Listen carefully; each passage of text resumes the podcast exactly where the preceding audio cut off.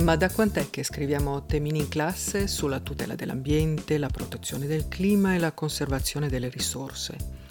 Personalmente ho ricordi abbastanza nitidi di compiti in classe sull'argomento, anche al mio esame di maturità ben 35 anni fa. È chiaro da mo' che questi aspetti sono interconnessi e anche che dobbiamo reinventarci come società di fronte a questa crisi climatica. Da anni si discute, si cercano accordi, ma poi si stenta ad attuare, a mettere in opera. Avete per caso notato parlare di misure di contrasto concrete durante la campagna elettorale nella quale ci ritroviamo? Beh, io no, o solo marginalmente. Non pare una priorità né a sinistra né tantomeno a destra.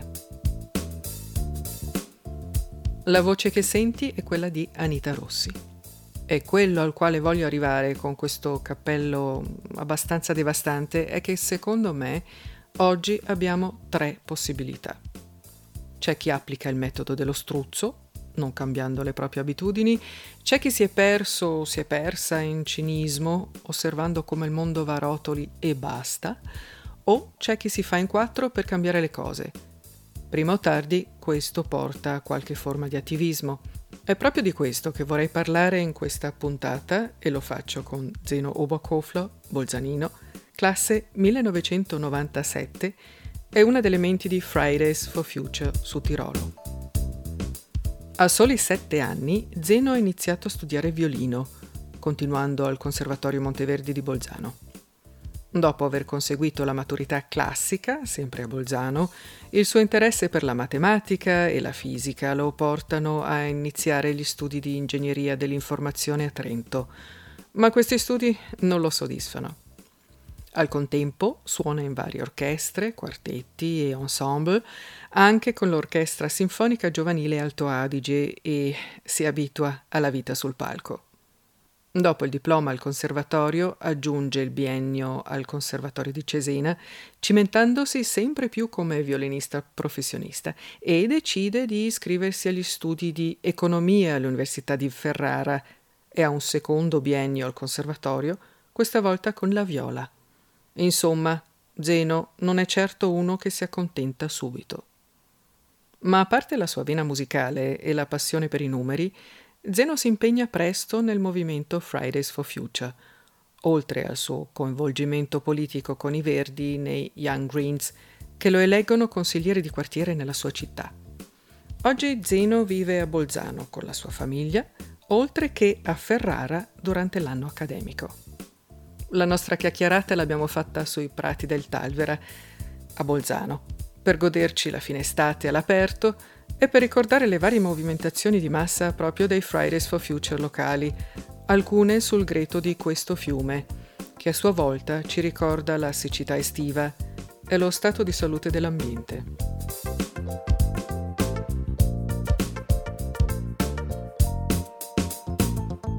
Allora, senti Zeno, io questo podcast lo, lo dedico al cambiamento, ai processi di trasformazione, e soprattutto all'impegno di persone personaggi come te che questa trasformazione o, o, forse anche rivoluzione non la vedono come un castello in aria ma come realtà o come necessità. Ma te cosa ti ha spinto veramente? Cioè qual è stata la scintilla per il tuo impegno personale con i Fridays for Future in Alto Adige? Beh comunque è sempre stato un tema da noi discusso in famiglia, me ne sono sempre interessato, poi sono entrato nel gruppo dei Giovani Verdi dove davvero ho trovato un, un gruppo bellissimo che poi abbiamo anche un po' costruito negli anni, con cui abbiamo fatto per la prima volta, abbiamo risvegliato un po' questo attivismo, abbiamo fatto diverse azioni, anche piccole, eravamo 5-6 persone alla fine, non tante.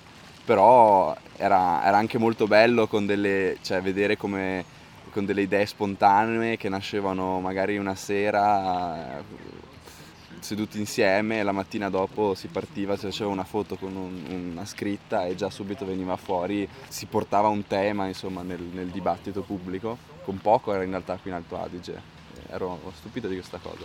E poi ehm, da lì ho visto le immagini delle, delle manifestazioni in, in Germania, io mi sono sempre chiesto come diamine fosse possibile che dinanzi a questo tema così importante e così fondamentale per, per, per la vita, sulla, cioè per la nostra vita quotidiana non ci fosse una mobilitazione di masse, fosse così ignorato, perché veramente se penso a prima Fridays for Future era una roba pazzesca, non, non, ne sapeva niente, non ne parlava nessuno, proprio ignorato. Anche mediaticamente completamente, era... Completamente. Sì. E quindi ho visto queste immagini ho detto questo è il momento, cioè questa è un, l'occasione per, per, sfondare, diciamo, almeno con questo tema eh, nel, nell'opinione pubblica Così poi è nato tutto, era quello il momento di, di, attivarsi.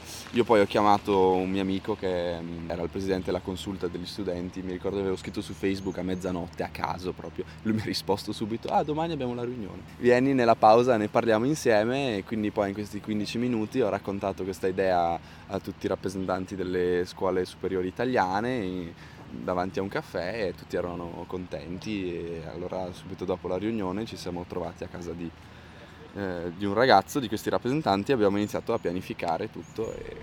Con il modello di Greta. Sì, no, ma anch'io ero stupito, cioè veramente perché la nostra pagina su Instagram ha avuto un sacco di... cioè si è proprio creata questo, questa onda che si è ampliata sempre di più, no? E soprattutto andando nelle scuole, cioè mi ricordo che lì la prima manifestazione in tutte le scuole eh, abbiamo portato manifesti, siamo andati cla- per tutte le classi, li abbiamo messo nei, nei, nelle tv delle scuole, abbiamo cercato proprio di mobilitare il più possibile e sinceramente noi siamo partiti da un numero di 500 persone, se arrivano 500 persone siamo felici, ha avuto successo, poi ne siamo trovati con... Uh, 5.000. Partiamo proprio dalla partenza nel esatto. febbraio del 2019, esatto. di questa onda che è finalmente arrivata anche esatto. qua sul territorio. Come metodo, eh, cioè scioperare, occupare strade, piazze, per cambiare qualcosa, cioè questo tipo di attivismo, secondo te funziona ancora? Beh, sicuramente quello che non funziona, sicuramente parto da quello, è non fare niente. Quello che, cioè, nella mia esperienza che ho avuto in questi anni è il fatto che mm, magari viene un'idea e poi si discute tre ore, eh, ma forse non è abbastanza, eh, ma forse non serve, ma poi cosa si fa? Invece a volte basta fare, buttarsi e alla fine farsi anche un po' trascinare dalla dinamica dell'azione che magari si pensa di fare in un certo modo invece si sviluppa in una direzione un po' diversa che non è necessariamente una cosa sbagliata, però sicuramente il fare qualcosa sempre aiuta, quindi a volte non perdersi troppo in discorsi teorici ma proprio mettersi a organizzare qualcosa appunto con, le, con i mezzi e le possibilità che si hanno. Quel qualcosa alla fine si è concretizzato in quali azioni dal febbraio appunto del 2019 a oggi? Eh, noi abbiamo fatto in realtà tantissime azioni diverse, cioè, sicuramente per noi il mezzo più importante sono, sono, state le manifestazioni e penso che tuttora siano la cosa più importante diciamo del nostro movimento perché cioè, portare la gente in piazza, far vedere che c'è una massa critica è fondamentale anche far vedere vi guardiamo, siamo attenti, non, non molliamo. Non molliamo, quindi tenete conto insomma, di, di, di, questa tematica. Poi però abbiamo fatto anche mh, dei Kleidertausch parties, quindi scambio di vestiti e in quell'occasione abbiamo informato sul tema della fast fashion e del, appunto anche di tutte le emissioni che vengono prodotte nell'industria della moda poi abbiamo organizzato un, uh, un Regenwaldlauf, praticamente una corsa per salvare la foresta dove um, assieme alle scuole, dove appunto per ogni giro che, questi, che una persona correva, uno sponsor donava un, una certa somma di denaro e con questa somma di denaro alla fine abbiamo comprato 4 ettari di foresta pluviale che abbiamo salvato quindi dal, dalla deforestazione.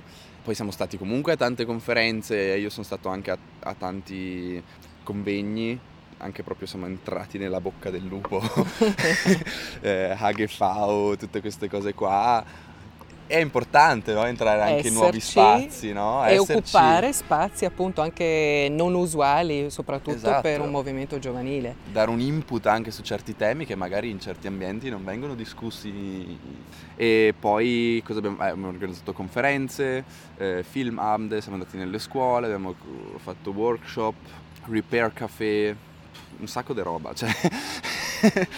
alla fine parliamo di tre anni e mezzo e tutto questo impegno qual è stata la reazione all'impegno prima solo giovanile, poi però anche di una certa fetta anche della società civile.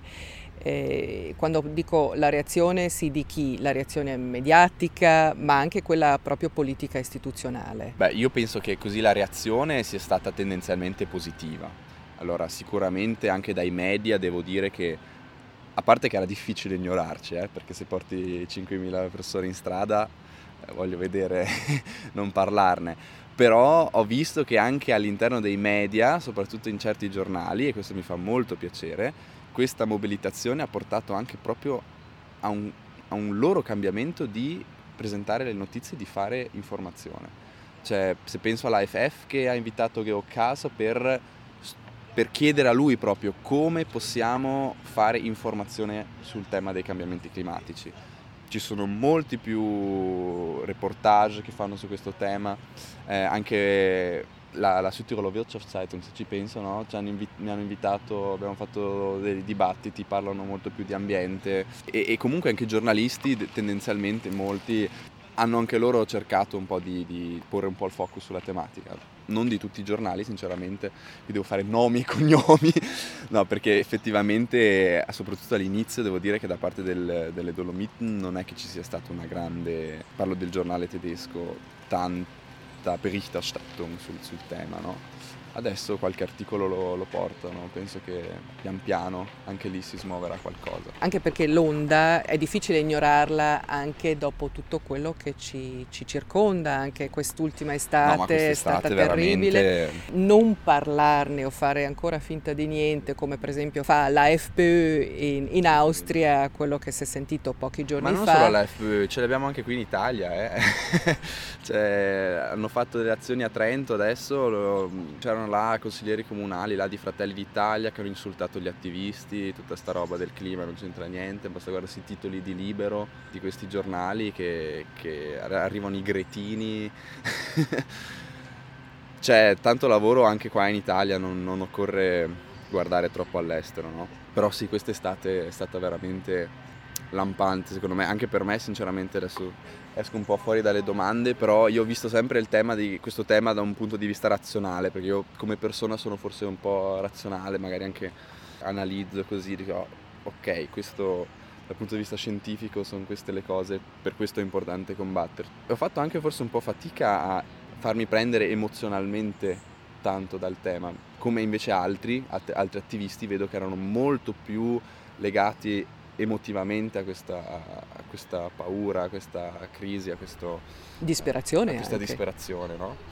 A volte mi sentivo anche in colpa proprio per questo, perché dico, cavolo Zeno, dovresti essere, dovresti impazzire, no? Dinanzi a questi numeri, a questi fatti.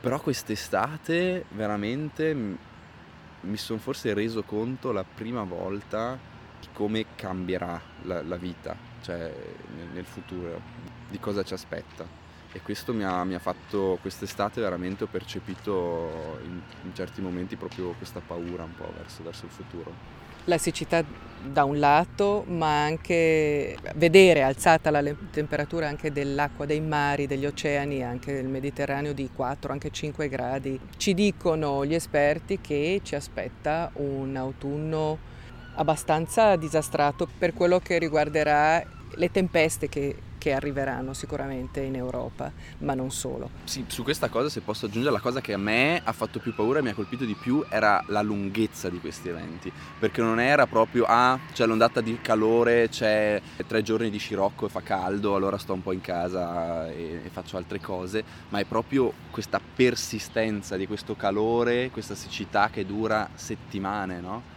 Parlavamo prima di, di reazioni mediatiche, mh, mm, ma anche delle istituzioni, lobby, tu facevi appunto l'esempio del HGV, però anche della politica. Una reazione molto immediata al vostro Fridays for Future con l'Everyday for Future mm, ufficiale del governo locale. Tu come condividi questo, chiamiamolo, metodo di operare o come hai visto questa scelta?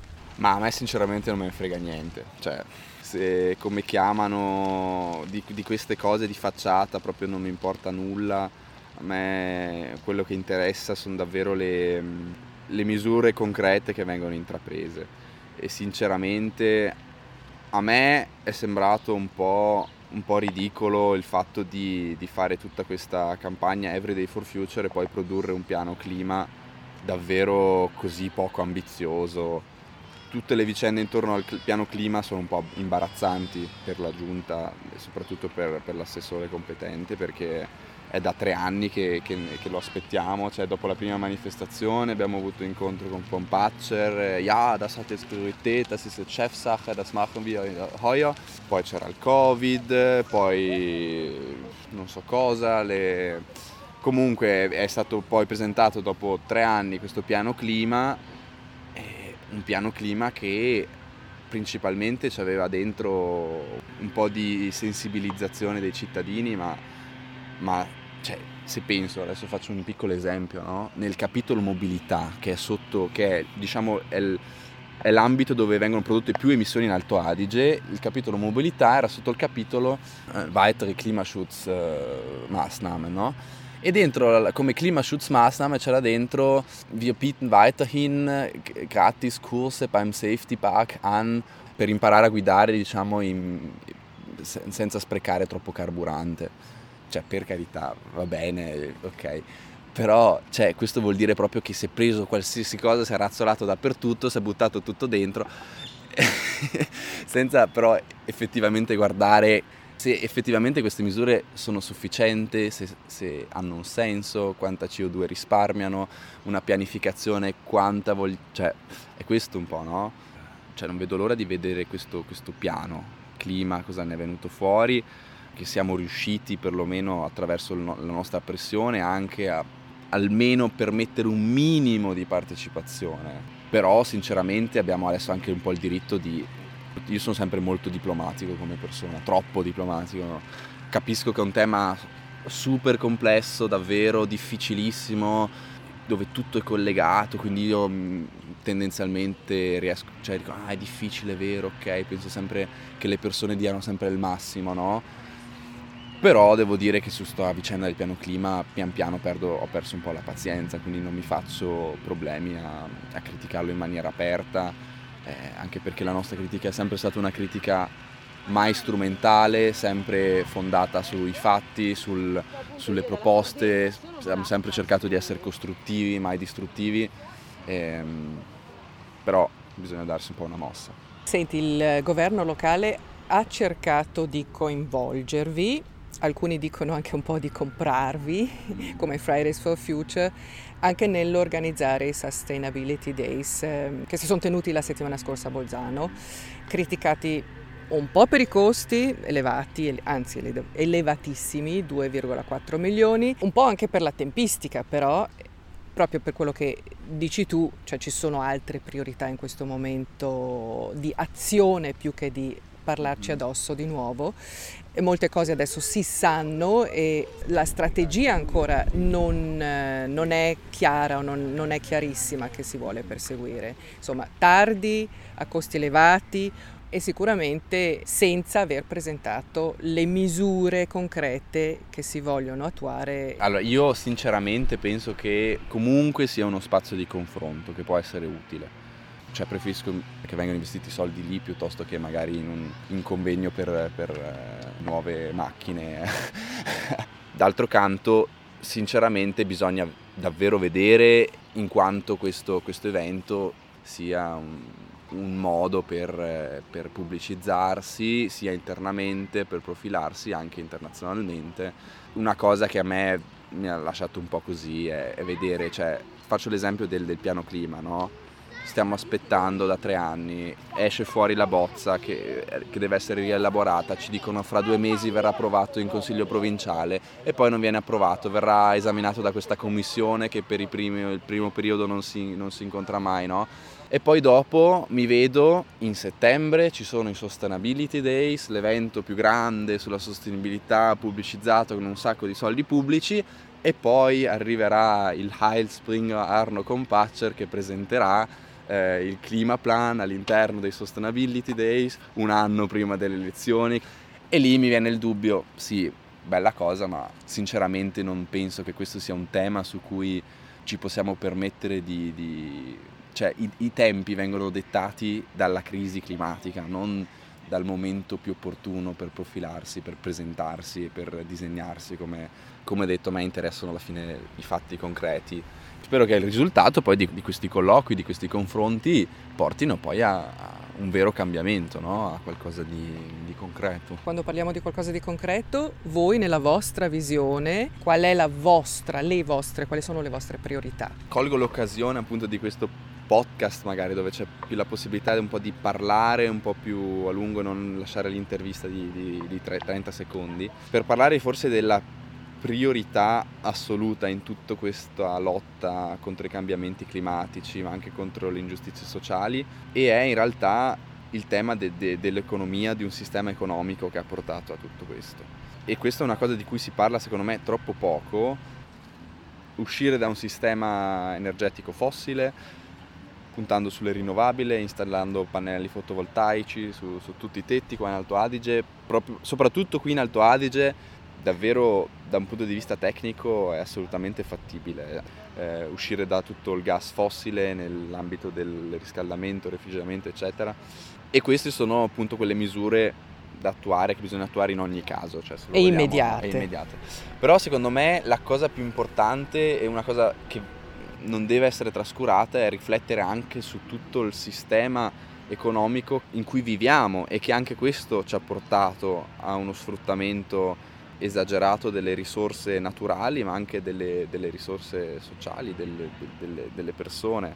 E in questo secondo me è molto importante riconoscere che, che bisogna anche cambiare il sistema economico per riuscire a contrastare la crisi climatica perché um, tutte queste le innovazioni, l'efficientamento eccetera purtroppo per quanto siano, delle, siano assolutamente giuste da intraprendere se si guardano i dati, se si guarda anche lo sviluppo degli ultimi anni, non sono state in grado di, di creare questo Entkoppelung no? tra crescita del reddito, crescita della produttività e nello stesso tempo eh, appunto diminuzione delle emissioni. Questa è stata la sfida no? che si è cercata di intraprendere, che è un pensiero sicur- assolutamente giusto, no? cercare di distaccare la crescita economica dallo sfruttamento delle risorse.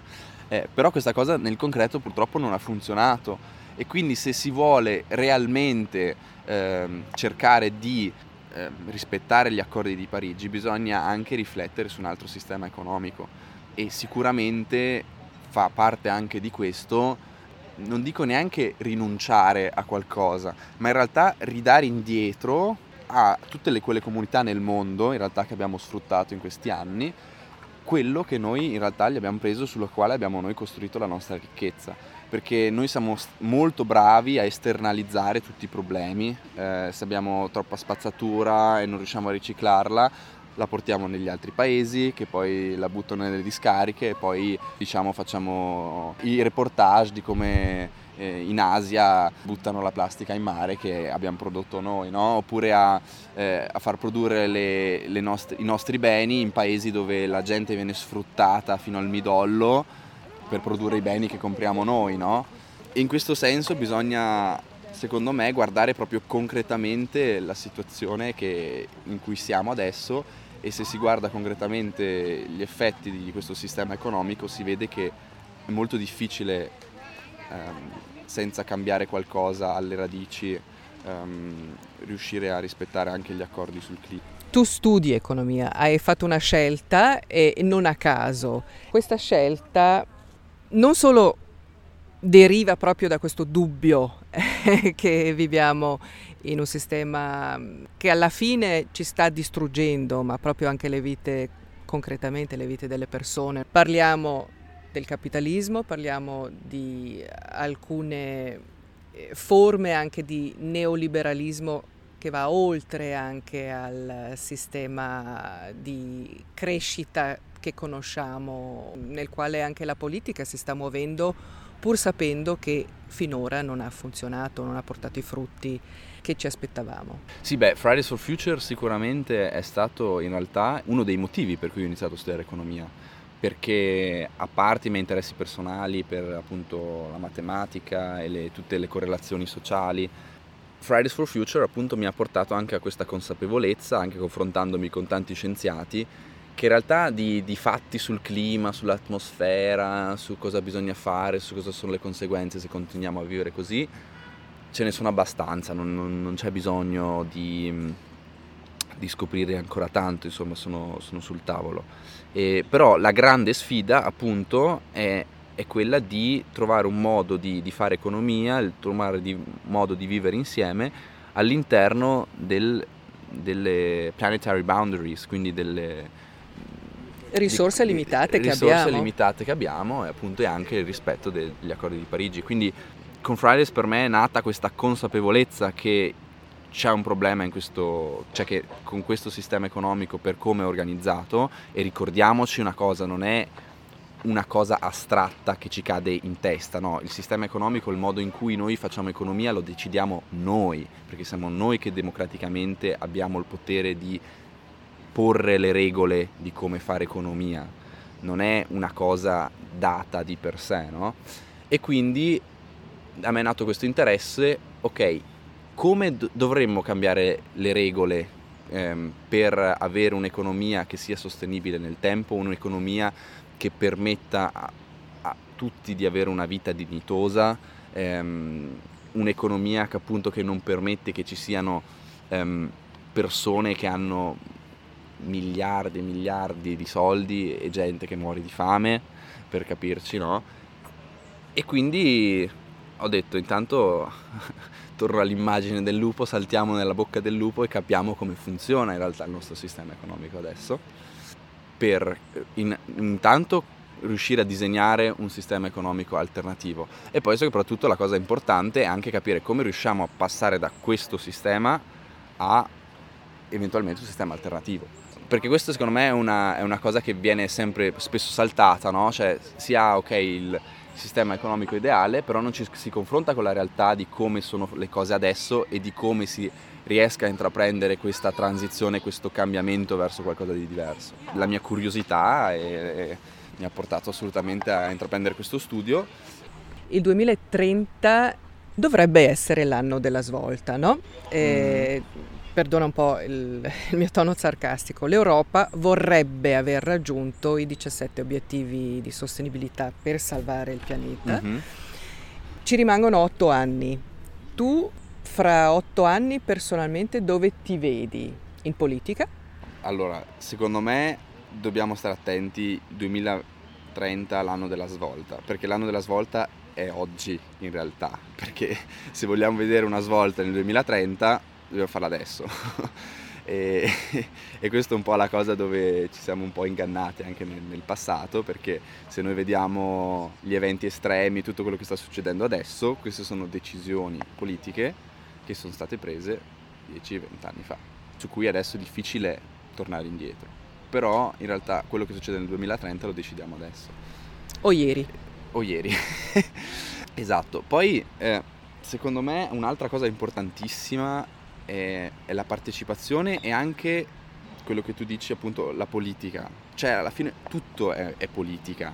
Eh, nel senso che eh, molto spesso mh, mm, ci diamo soddisfatti un po' qualcosa, beh io vado a votare, ho votato, ho fatto il mio, ho fatto la mia partecipazione e delego a altri quello, il, il futuro come, come verrà gestito. E invece la politica è molto di più, cioè la politica è primo attivarsi politicamente, che può essere sia all'interno di un partito, candidarsi, però anche impegnarsi in un movimento, fare pressione, fare azione politica sulle strade, impegnarsi in tutte queste associazioni, cercare lì di portare avanti qualcosa, fare un podcast, fare giornalismo, sfruttare le proprie capacità e i propri talenti per migliorare qualcosa nella società.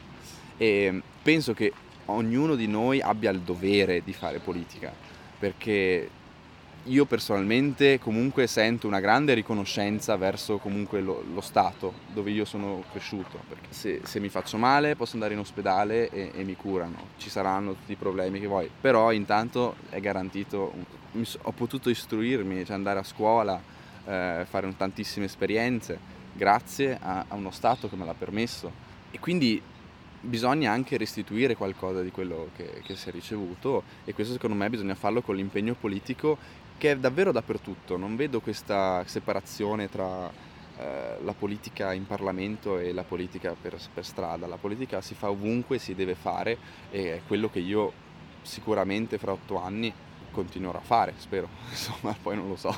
Ultima cosa, mi pare, eh, questa è una mia opinione, eh, la tua generazione ha capito molto più in fretta della mia. Riuscirà o riusciremo assieme a far virare questa barca? Non lo so. C'è una consapevolezza maggiore nella, nelle giovani generazioni e nella mia generazione, 100%. E non è sempre facile gestire e vivere con questa responsabilità che dipende tutto da te, se adesso le cose vanno avanti, se riusciamo a salvare il mondo, no? E, ehm, e quindi questa è una cosa che penso anche le, le generazioni degli adulti, eccetera, eh, possono aiutarci in questo, nel senso non dire voi siete la nostra ultima e unica speranza, cercare di sostenersi, noi insieme lo facciamo, noi insieme siamo la speranza e facciamo il cambiamento, no?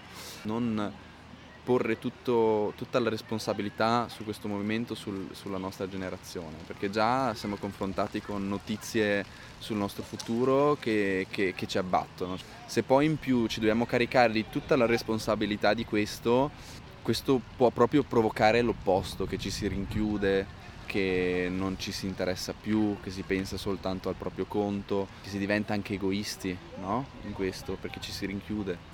A me non piace troppo questa, questa suddivisione nella vostra generazione, la nostra generazione era più lenta, noi siamo più veloci, perché comunque vedo che anche nella nostra generazione ci sono tante persone che non, che non si sono ancora davvero occupate del tema, cioè lo vedo anche in università e quindi c'è anche tanto da fare nella mia generazione, secondo me bisogna provarci in tutti i modi.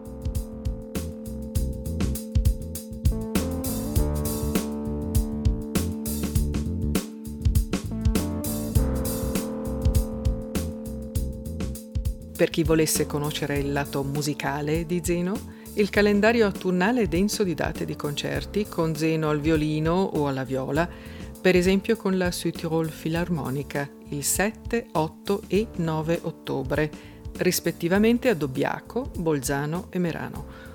Oppure con il Festival Sonora di Marcello Fera Merano il 21 ottobre, oppure ancora con il Requiem di Mozart a Bolzano nella chiesa parrocchiale di Gries il 13 novembre. Mentre segnalo anche l'appuntamento più importante di Fridays for Future di quest'autunno, con uno sciopero globale per il clima prima delle elezioni parlamentari, venerdì 23 settembre a Bolzano in piazza Tribunale alle ore 10.30. Ci risentiamo ad ottobre, sempre se lo vuoi con un nuovo episodio su Spotify, Anchor o Franz On Air. Sarà la volta di un altro movimento sulla giustizia sociale e le politiche di genere questa volta, con la partecipazione di Donne in Marcia Frauenmarsch che danno appuntamento, sempre in strada, il 15 ottobre a Bolzano. Sì, ci risiamo, anche se sarebbe bello, di tanto in tanto, posare lo spadone. Ma non è ancora ora, quindi a presto.